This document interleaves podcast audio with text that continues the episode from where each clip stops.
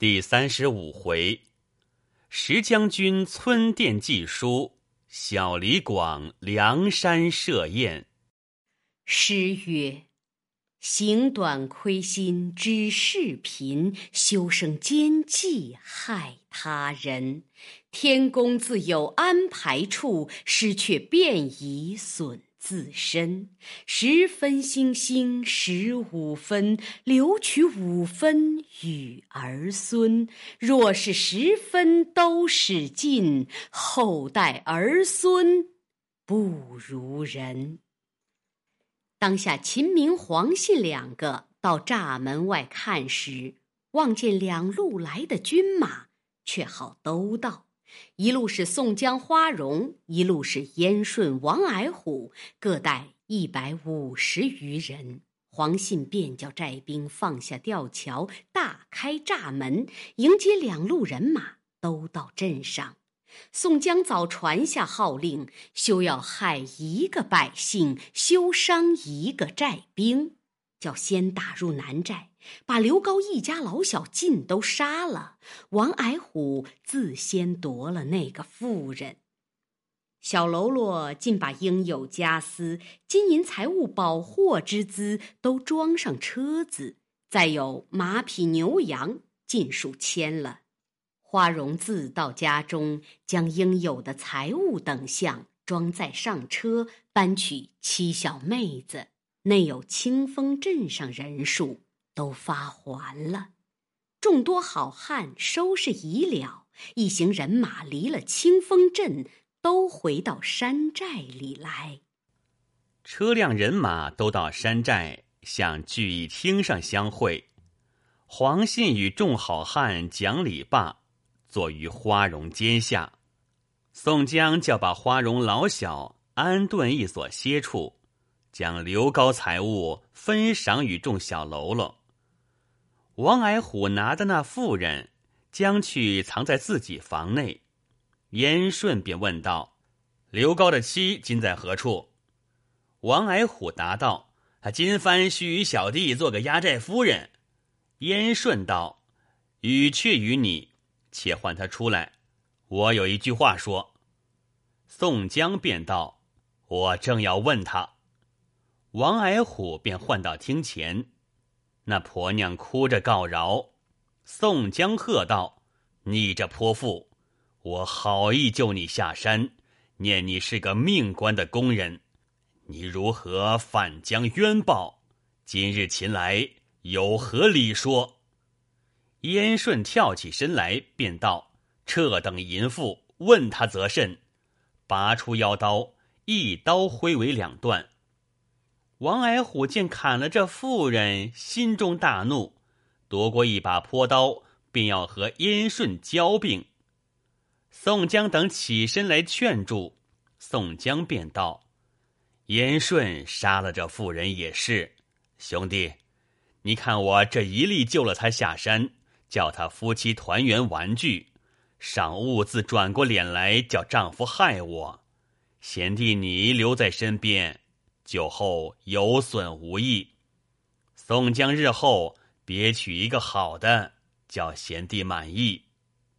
燕顺道：“兄弟便是这等寻思，不杀了要他何用？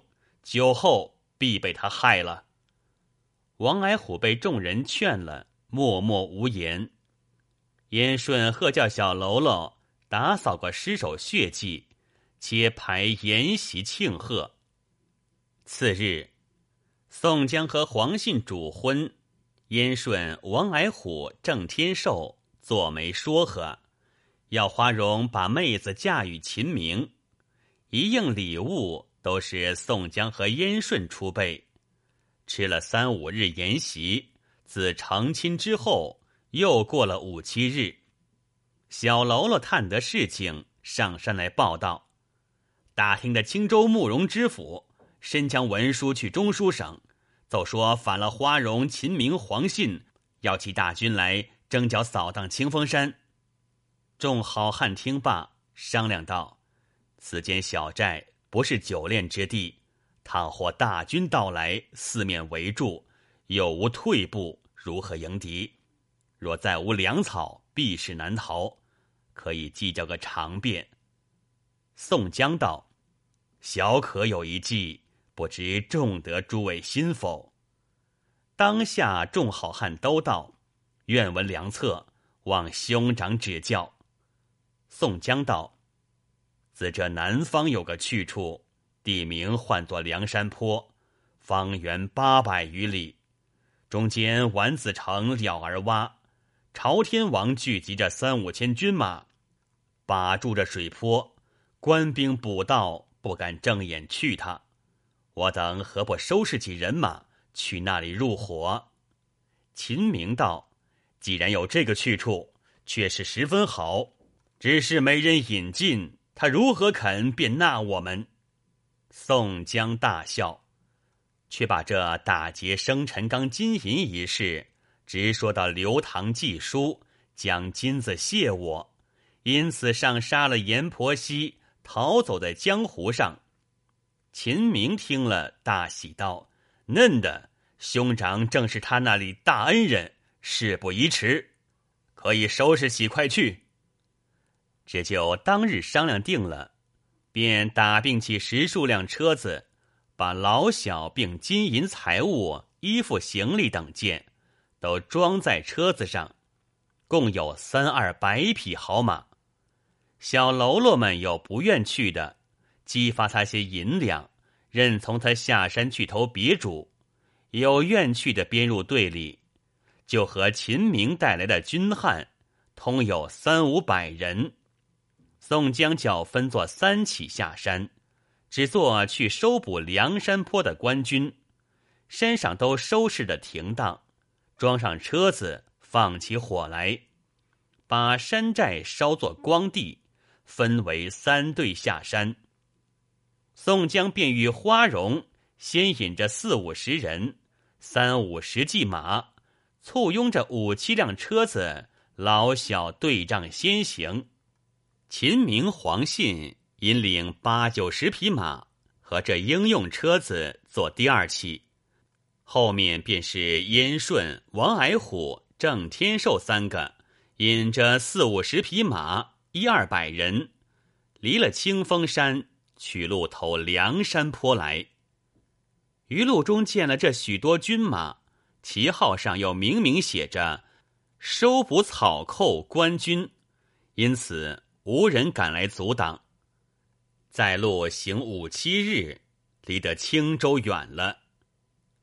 且说宋江、花荣两个骑马在前头，背后车辆载着老小。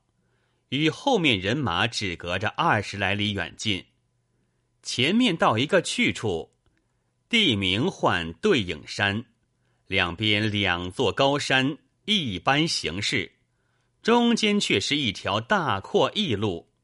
两个在马上正行之间，只听得前山里锣鸣鼓响，花荣便道：“前面必有强人，把枪带住。”取弓箭来，整顿的端正，再插放飞鱼袋内。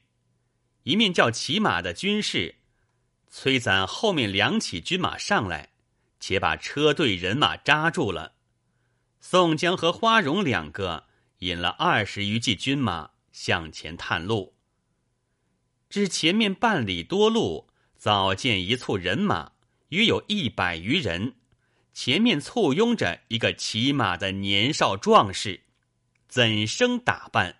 但见头上三叉冠，金圈玉垫，身上百花袍，锦织团花，甲披千道火龙鳞，带束一条红玛瑙，骑一匹胭脂抹就如龙马，使一条朱红画赶方天戟，背后小笑。尽是红衣红甲，那个壮士穿一身红，骑一匹赤马，立在山坡前，大叫道：“今日我和你比试，分个胜败，见个输赢。”只见对过山岗子背后，早拥出一队人马来，也有百十余人，前面也捧着一个年少骑马的壮士，怎生模样？但见。头上三叉冠，顶一团瑞雪，身上冰铁甲，披千点寒霜。素罗袍光射太阳，银花带色其明月。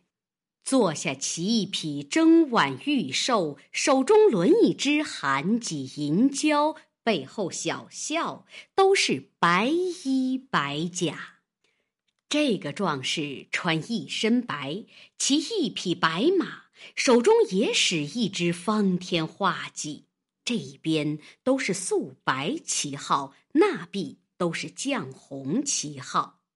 只见两边红白旗摇，阵地花枪鼓雷。那两个壮士更不打话，各挺手中画戟，纵坐下马，两个就中间大阔路上交锋，比试胜败。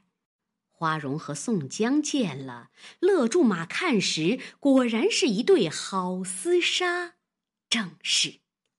棋逢敌手，将遇良才。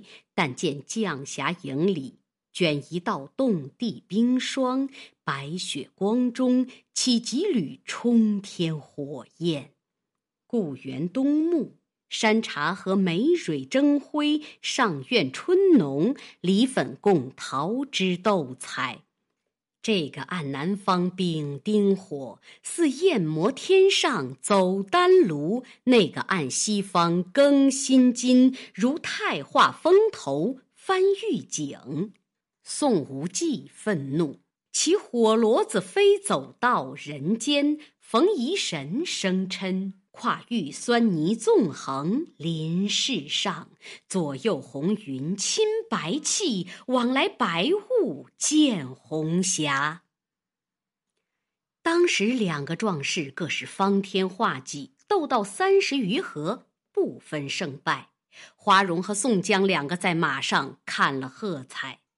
花荣一步步攒马向前看时，只见那两个壮士斗到剑身里。这两只戟上，一只是金钱豹子尾，一只是金钱五色幡，却搅作一团，上面绒绦结住了，哪里分拆得开？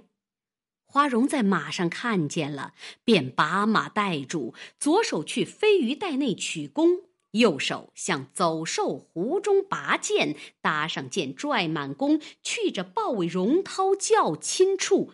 嗖的一箭，恰好正把绒绦射断。只见两只画戟分开做两下，那二百余人一齐喝声彩。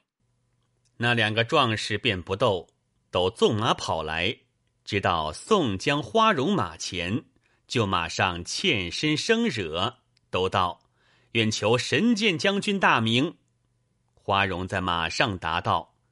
我这个义兄，乃是郓城县押司，山东及时雨宋公明。我便是清风镇之寨小李广花荣。那两个壮士听罢，扎住了戟，便下马推金山倒玉柱，都拜道：“闻名久矣。”宋江、花荣慌忙下马，扶起那两位壮士道：“戒咒在身，未可讲理。”且请问二位壮士高姓大名？那个穿红的说道：“小人姓吕，名方，祖籍潭州人士。平西爱学吕布为人，因此习学这支方天画戟。人都唤小人做小温侯吕方。因犯生要到山东，消折了本钱，不能够还乡，全且暂住着对影山打家劫舍。近日走这个壮士来。”要夺吕方的山寨，和他各分一山，他又不肯，因此每日下山厮杀。不想原来缘法注定，今日得遇及时与尊严，又遇得花将军，名不虚传。专听二公指教。宋江又问这穿白的壮士高兴，那人答道：“小人姓郭，名胜，祖籍西川嘉陵人士。”因犯水银货卖，黄河里遭风翻了船，回乡不得。原在嘉陵学得本处兵马张提辖的方天戟，向后使得精熟，人都称小人作赛仁贵郭胜。江湖上听得说，对影山有个十几的站住了山头，打家劫舍，因此一进来比并戟法夺山，连连战了十数日，不分胜败。不期今日得于二公，天与之幸。宋江把上件事都告诉了，就与二位劝和如何？二位壮士大喜，都依允了。后队人马都已到了，一个个都引着相见了。吕方先请上山杀牛宰马宴会，次日却是郭盛置酒设席筵宴。宋江就睡他两个壮筹入伙，凑对上梁山坡去，投奔晁盖聚义。那两个欢天喜地都依允了，便将两山人马点起。收拾了财物，待要起身，宋江便道：“且住，非是如此去。假如我这里有三五百人马投奔梁山坡去，他那里亦有细探的人在四十里探听，倘或知道我们来收捕他，不是耍处。等我和燕顺先去报知了，你们随后却来，还做三起而行。”花荣、秦明道：“兄长高见，正是如此计较。陆续进城，兄长先行半日，我等催促人马，随后起身来。且不说对影山人马陆续登城，只说宋江和燕顺各骑了马，带领随行十数人，先投梁山坡来，在路上行了两日。”当日行到晌午时分，正走之间，只见官道旁边一个大酒店。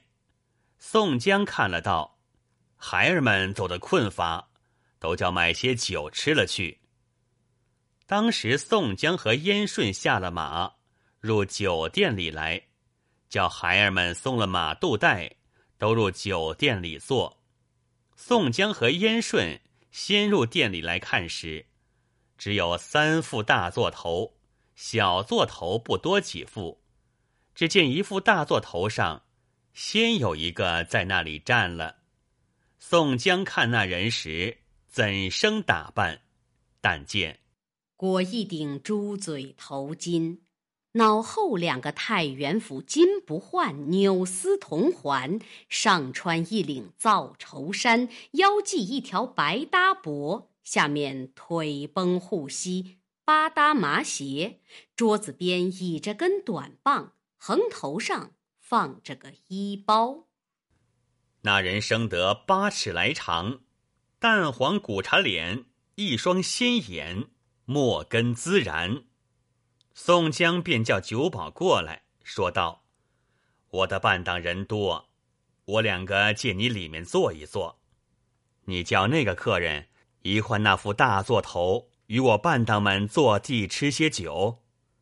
酒保应道：“小人理会的。”宋江与燕顺里面坐了，先叫酒保打酒来。大碗先叫半当一人三碗，有肉便买些来与他们众人吃。取来我这里斟酒。酒保又见半当们都立满在炉边。酒保却去看着那工人模样的客人道：“有劳上下，那借这副大座头与里面两个官人的半当坐一坐。”那汉嗔怪呼他做上下，便焦躁道：“也有个先来后到，什么官人的伴当要换座头，老爷不换。”燕顺听了，对宋江道：“你看他无礼吗？”宋江道。由他便了，你也和他一般见识，却把燕顺按住了。只见那汉转头看了燕顺、宋江，冷笑。酒保又陪小心道：“上下周全小人的买卖，换一换又何妨？”那汉大怒，拍着桌子道：“你这鸟男女，好不识人！欺负老爷独自一个，要换座头。”便是赵官家，老爷也憋鸟不换。高泽生、大脖子全不认得你。酒保道：“小人又不曾说什么。那汉喝道：“谅你这厮敢说什么？”燕顺听了，哪里忍耐得住，便说道：“呜那汉子，你也鸟强，不换便罢，可没这鸟吓他。”那汉便跳起来，抄了短棒在手里，便应道：“我自骂他，要你多管。老爷天下只让的两个人，其余的都把来做脚底下的泥。”燕顺焦躁，便提起板凳，却待要打将去。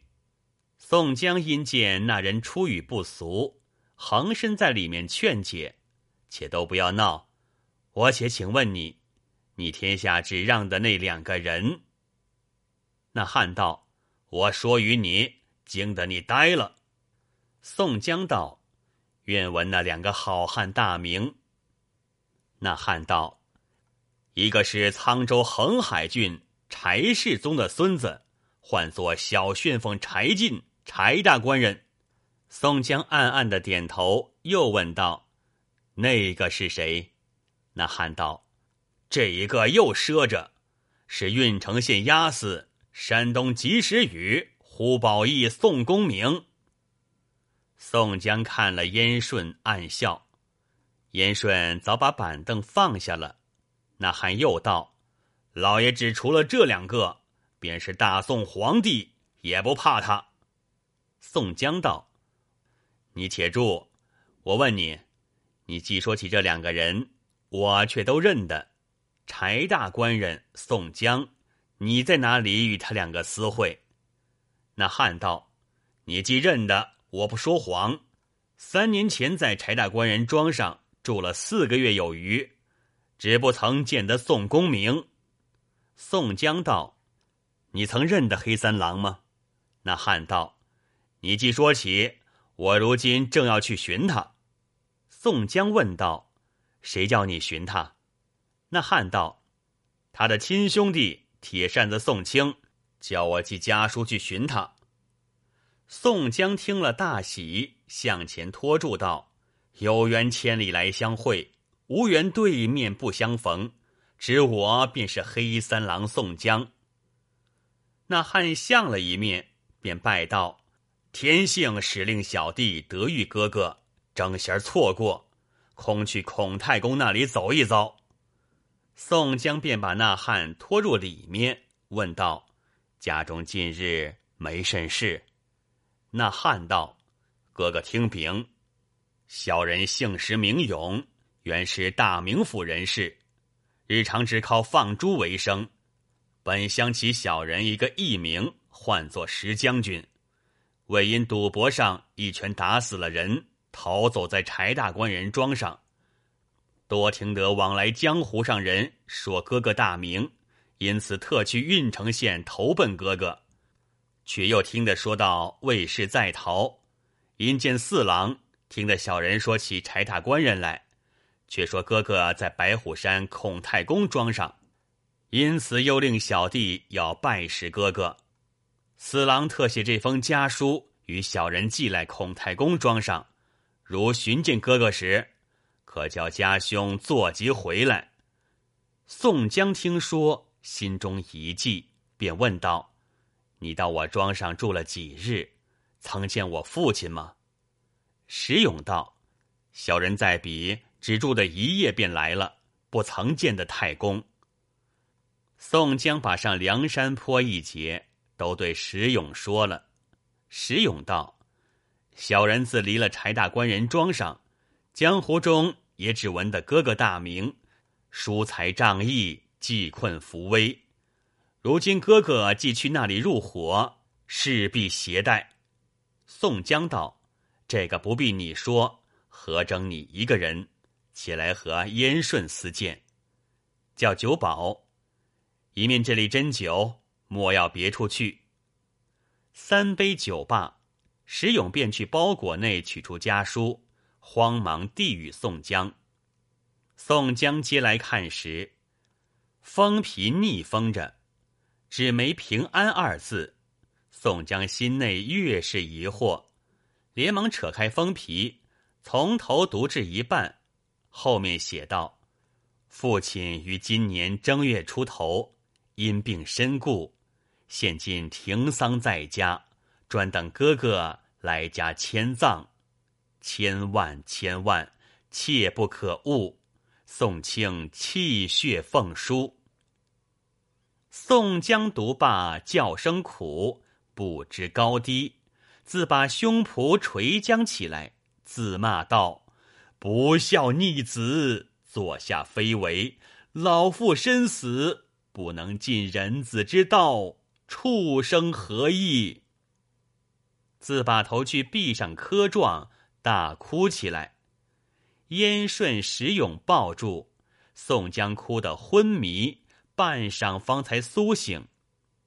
燕顺、石勇两个劝道：“哥哥且省烦恼。”宋江便吩咐燕顺道：“不是我寡情薄义，其实只有这个老妇记挂，今已没了，只得星夜赶归去奔丧，叫兄弟们自上山则个。”燕顺劝道：“哥哥。”太公既已没了，便到家时也不得见了。世上人无有不死的父母，且请宽心，因我们兄弟去了，那时小弟却陪侍哥哥归去奔丧，未为晚矣。自古道蛇无头而不行，若无仁兄去时，他那里如何肯收留我们？宋江道：“若等我送你们上山去时。”误了我多少日期，却是使不得。我只写一封背细书札，都说在内，就带了石勇一发入伙，等他们一处上山。我如今不知便罢，既是天叫我知了，正是度日如年、烧煤之急。我马也不要，从人也不带，一个连夜自赶回家。燕顺、石勇哪里留得住？宋江问九保借笔砚，讨了一幅纸，一头哭着，一面书写，再三叮咛在上面。写了，封皮不沾，交与燕顺收了。讨石勇的八搭麻鞋穿上，取了些银两藏放在身边，挎了一口腰刀，就拿了石勇的短棒。九十都不肯沾唇，便出门要走。燕顺道：“哥哥也等秦总管、花之寨都来相见一面了，去也未迟。”宋江道：“我不等了，我的书去并无阻滞。石家贤弟自说背戏缘故，可为我上负众兄弟们。可怜见宋江奔丧之急。”休怪则个，宋江恨不得一步跨到家中，非也似独自一个去了。且说燕顺同石勇，只就那店里吃了些酒食点心，还了酒钱，却叫石勇骑了宋江的马，带了从人，只离酒店三五里路，寻个大客店歇了等候。次日晨牌时分，全伙都到。燕顺、石勇接着背戏说：“宋江哥哥奔丧去了。”众人都埋怨燕顺道：“你如何不留他一留？”石勇分说道：“他闻得父亲没了，恨不得自也寻死，如何肯停脚？巴不得飞到家里，写了一封背戏书札在此，叫我们只顾去。”他那里看了书，并无阻滞。花荣与秦明看了书，与众人商议道：“是在途中进退两难，回又不得，散了又不成，只顾且去，还把书来封了，都到山上看。那里不容，却别做道理。”九个好汉并作一伙，带了三五百人马，渐进梁山坡来。寻大路上山，一行人马正在芦苇中过，只见水面上锣鼓震响。众人看时，漫山遍野都是杂彩旗帆，水泊中照出两只快船来，当先一只船上摆着三五十个小喽啰，船头上中间坐着一个头领，乃是豹子头林冲；背后那只哨船上也是三五十个小喽啰，船头上也坐着一个头领，乃是赤发鬼刘唐。前面林冲在船上喝问道：“汝等是什么人？哪里的官军？敢来收捕我们？叫你们人人皆死，个个不留！你也须知俺梁山坡的大名。”花荣、秦明等都下马立在岸边，答应道：“我等众人非是官军，有山东及时雨宋公明哥哥书札在此。”特来乡头大寨入伙。林冲听了道：“既有宋公明兄长的书札，且请过前面到朱贵酒店里，先请书来看了，却来乡情私会。”船上把青旗指一招，芦苇里照出一只小船，上有三个渔人，一个看船，两个上岸来说道。你们众位将军都跟我来。水面上见两只哨船，一只船上把白旗招动，铜锣响处，两只哨船一齐去了。一行众人看了，都惊呆了，说道：“端地此处，官军谁敢侵谤？我等山寨如何及得？”众人跟着两个渔人。从大宽转直到汉地忽律朱贵酒店里，朱贵见说了，迎接众人都相见了，便叫放翻两头黄牛，散了奋力酒食，讨书札看了，先向水亭上放一支响箭，射过对岸，芦苇中早摇过一只快船来，朱贵便唤小喽啰吩咐罢。叫把书先击上山去报知，一面店里杀宰猪羊，管带九个好汉，把军马屯住，再四散歇了。第二日晨牌时分，只见军师吴学究自来朱贵酒店里迎接众人，一个个都相见了，叙礼罢，动问备喜，早有二三十只大白赵船来接。吴用、朱贵邀请九位好汉下船，老小车辆、人马、行李，亦各自都搬在各船上，前往金沙滩来。上得岸，松树径里，众多好汉随着潮头领，全赴古月来接。晁盖为头，与九个好汉相见了。迎上关来，各自乘马坐轿，直到聚义厅上，一对对讲礼罢。左边一带交椅上，却是晁盖、吴用、公孙胜、林冲、刘唐、阮小二、阮小五、阮小七、杜迁、宋万、朱贵、白胜。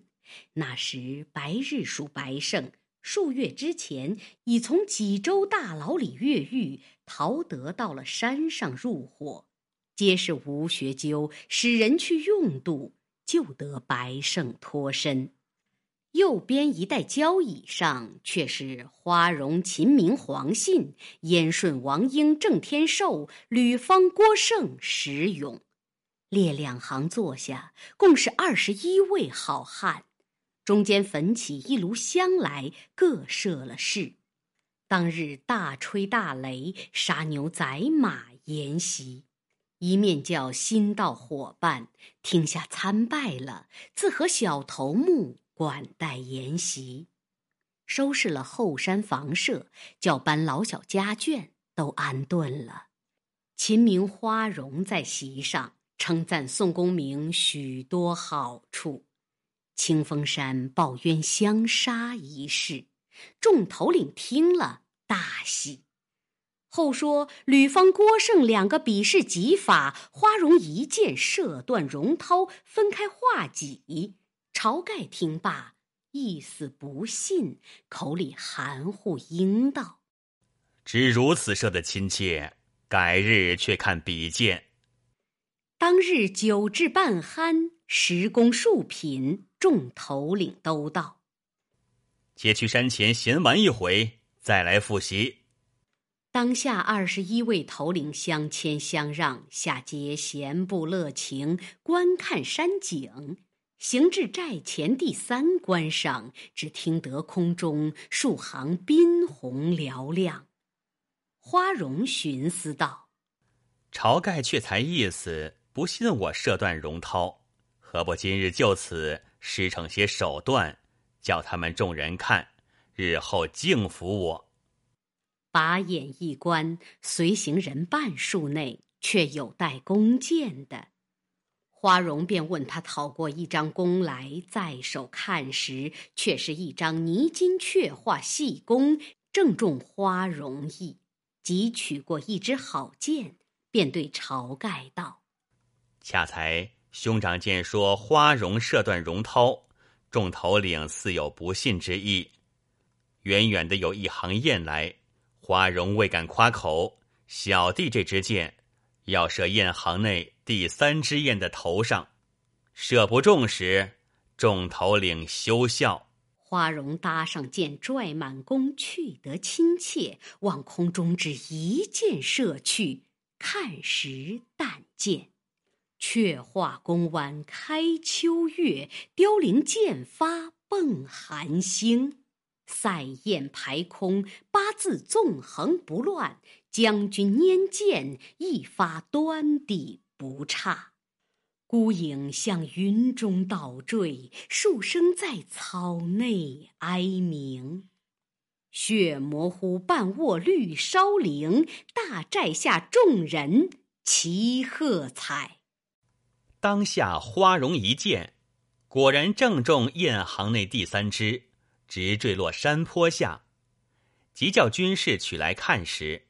那支箭正穿在雁头上，晁盖和众头领看了，尽皆骇然，都称花荣作神臂将军。吴学就称赞道：“休言将军比小李广，便是养由基也不及神手，真乃是山寨有幸。”自此，梁山坡无一个不亲近花荣。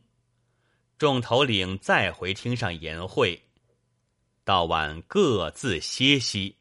次日，山寨中再备筵席，议定作此。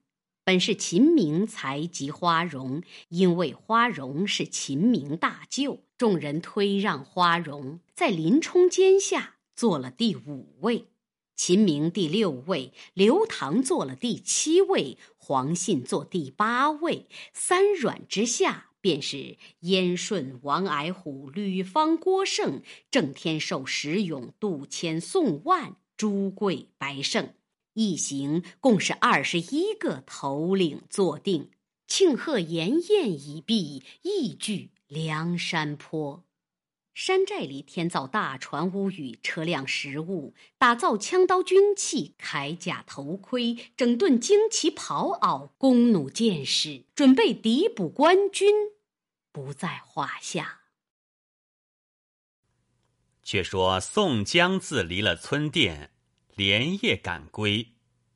当日申牌时候，奔到本乡村口张社长酒店里暂歇一歇。那张社长却和宋江家来往的好，张社长见了宋江容颜不乐，眼泪暗流。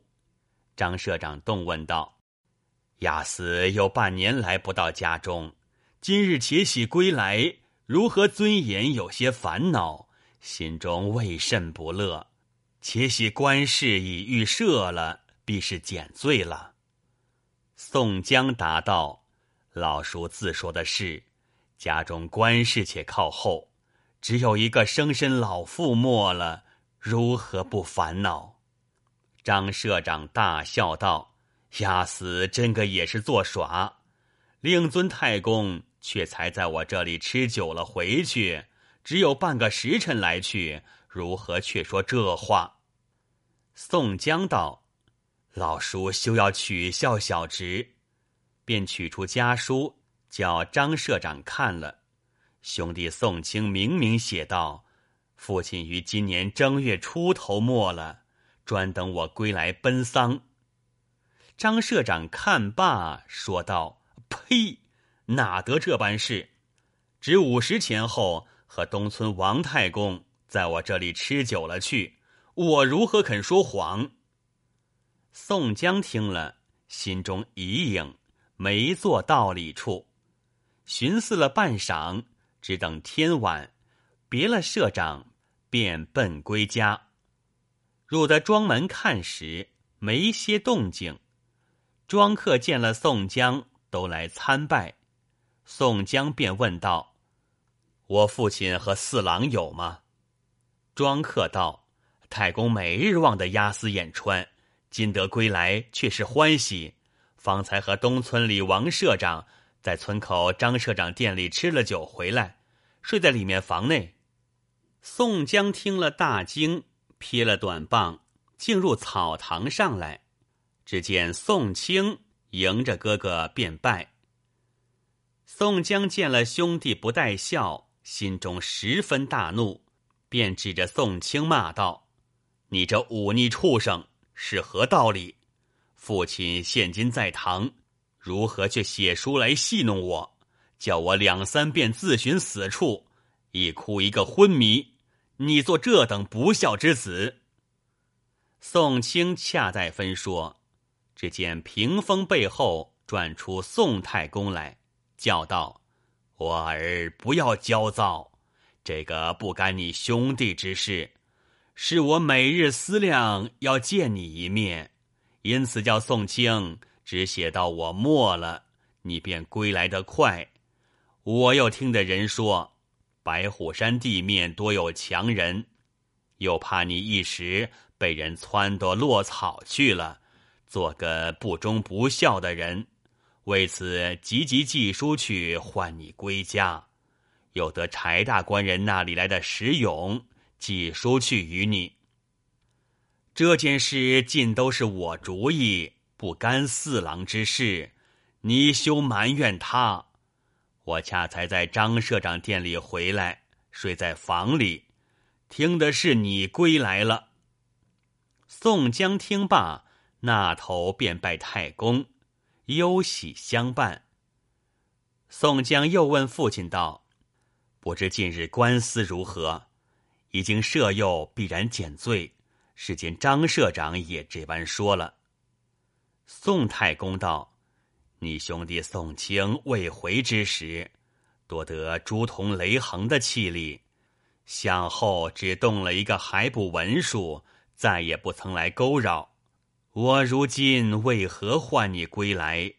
仅闻朝廷册立皇太子，已降下一道赦书，应有民间犯的大罪，尽减一等科断。”俱已行开各处施行，便是发禄道官，也只该个徒留之罪，不道的害了性命，且由他，却又别做道理。宋江又问道：“朱雷二都头曾来庄上吗？”宋清说道：“我前日听的说来，这两个都拆出去了，朱仝拆往东京去。”雷横不知拆到哪里去了，如今县里却是新添两个姓赵的勾设公事。宋太公道：“我儿路远风尘，且去房里江西几时？”阖家欢喜不在话下。天色看看将晚，玉兔东升。约有一更时分，庄上人都睡了。只听得前后门发喊起来，看时四下里都是火把，团团围住宋家庄。一片声叫道：“不要走了，宋江！”太公听了，连声叫苦，不因此起，又分教。大江岸上聚集好汉英雄，闹市从中来显忠肝义胆，天罡有份皆相会，地煞同心尽协从。毕竟宋公明在庄上，怎得脱身？且听下回分解。